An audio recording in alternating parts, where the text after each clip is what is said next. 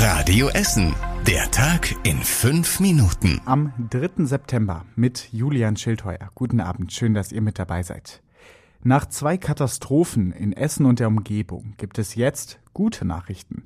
Fangen wir mal mit der größeren Geschichte an. Nachdem das Hochwasser vor sieben Wochen größere Schäden angerichtet hat, gibt die Stadt die Bremeninsel wieder frei. Sie war seit Mitte Juli gesperrt, weil das Wasser unter anderem die Spielplätze kaputt gemacht hat. Auch das Volleyballfeld und der Kunstrasenplatz wurden durch die Fluten komplett zerstört. Die Stadt hat die größten Schäden jetzt behoben und auch den angespülten Müll an der Bremeninsel in Werden beseitigt. Die Stadt hatte den Schaden an der Bremeninsel kurz nach dem Hochwasser auf eine Million Euro geschätzt. Und nach dem Brand eines Reifenlagers in Bochum gibt es jetzt auch gute Nachrichten für den Essener Osten. Der Ruß, der nach dem Feuer in den Essener Osten geweht ist, ist offenbar ungefährlich. Das Landesumweltamt hat die Untersuchung der Proben abgeschlossen und sagt, nur im direkten Umfeld des Reifenlagers an der A40 sei der Ruß leicht mit PCB und anderen Stoffen belastet. Bei uns in Essen sei das nicht der Fall. Die Stadt hatte kurz nach dem Feuer davor gewarnt, in Stehle und Krei kein Obst und Gemüse aus dem eigenen Garten zu essen. Diese Warnung ist jetzt aufgehoben. Die Stadt Essen hat sich zu den Vorwürfen gegen die Ausländerbehörde geäußert. Dabei beruft sie sich auf den Halbjahresbericht der zentralen Ausländerbehörde. Aus dem geht unter anderem hervor, dass im letzten halben Jahr mehr Mitarbeiterinnen und Mitarbeiter eingestellt wurden und die Ausländerbehörde einen zusätzlichen Standort bekommen hat. Heute hat die Stadt in einem Arbeitskreis über die Situation in der Ausländerbehörde beraten. Im Vorfeld hatten mehrere Essener Verbände kritisiert, dass die Ausländerbehörde unterbesetzt und die Mitarbeitenden nicht ausreichend geschult seien. Und die Stadt stellt auch noch mehr Mitarbeiter ein, nicht in der Ausländerbehörde, sondern beim Gesundheitsamt.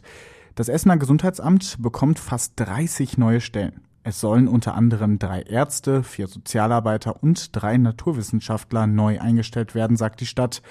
Bund und Länder hatten beschlossen, dass die Gesundheitsämter in Deutschland aufgestockt und besser vernetzt werden sollen. Bundesgesundheitsminister Spahn hatte damals gesagt, die Corona-Krise habe viele Defizite aufgezeigt, daraus müsse man lernen. Die Arbeiten auf der großen Kreuzung im Südviertel dauern deutlich länger als geplant. Ursprünglich sollten die Arbeiten an der Ecke Bismarck, Kronprinzen und Friedrichstraße Ende August fertig werden. Jetzt dauert es bis in den Oktober. Grund seien der Regen der letzten Wochen und Lieferschwierigkeiten beim Baumaterial, sagt die Stadt. Sie lässt an der großen Kreuzung neue Kabel verlegen, um Ampelanlagen besser steuern zu können. Dadurch soll der Verkehr besser fließen und die Luft besser werden. Im Grugerpark in Rüttenscheid endet am Sonntag die Freibad-Saison. Das Bad hat am Sonntag zum letzten Mal auf. Eine Woche später machen dann auch die Freibäder in Kettwig und Freisenbruch zu. Das Freibad Hesse in Delwig wollte eigentlich schon schließen, nimmt aber wegen der guten Wetteraussichten mindestens dieses Wochenende noch mit. Die Bäder hatten auch schon eine erste Bilanz gezogen. Sie fiel etwas besser aus als im letzten Corona-Jahr, insgesamt aber sehr viel schlechter als normal. Ein ehemaliger Bundesligaspieler wechselt zu Rot-Weiß Essen. Felix Bastians kommt an die Hafenstraße und soll die Berge Borbecker auf der linken Abwehrseite verstärken.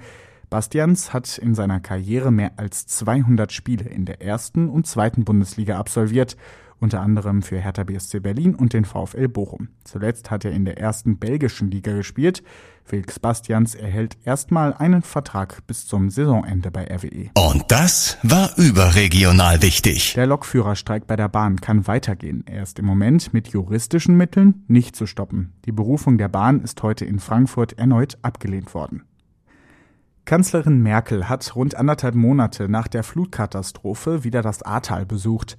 Merkel sagte, es sei schon viel geschafft worden, es werde aber Jahre dauern, um den unfassbaren Schaden wieder gut zu machen. Und zum Schluss der Blick aufs Wetter. In der Nacht ist es weiter trocken und es sind kaum Wolken am Essener Himmel, es kühlt sich aber ein bisschen ab. Morgen dann wieder freundlich und sonnig bei höchstens 24 Grad. Ich bin Julian Schildheuer und wünsche euch jetzt erstmal ein schönes Wochenende. Das war der Tag in fünf Minuten. Diesen und alle weiteren Radio Essen Podcasts findet ihr auf radioessen.de und überall da, wo es Podcasts gibt.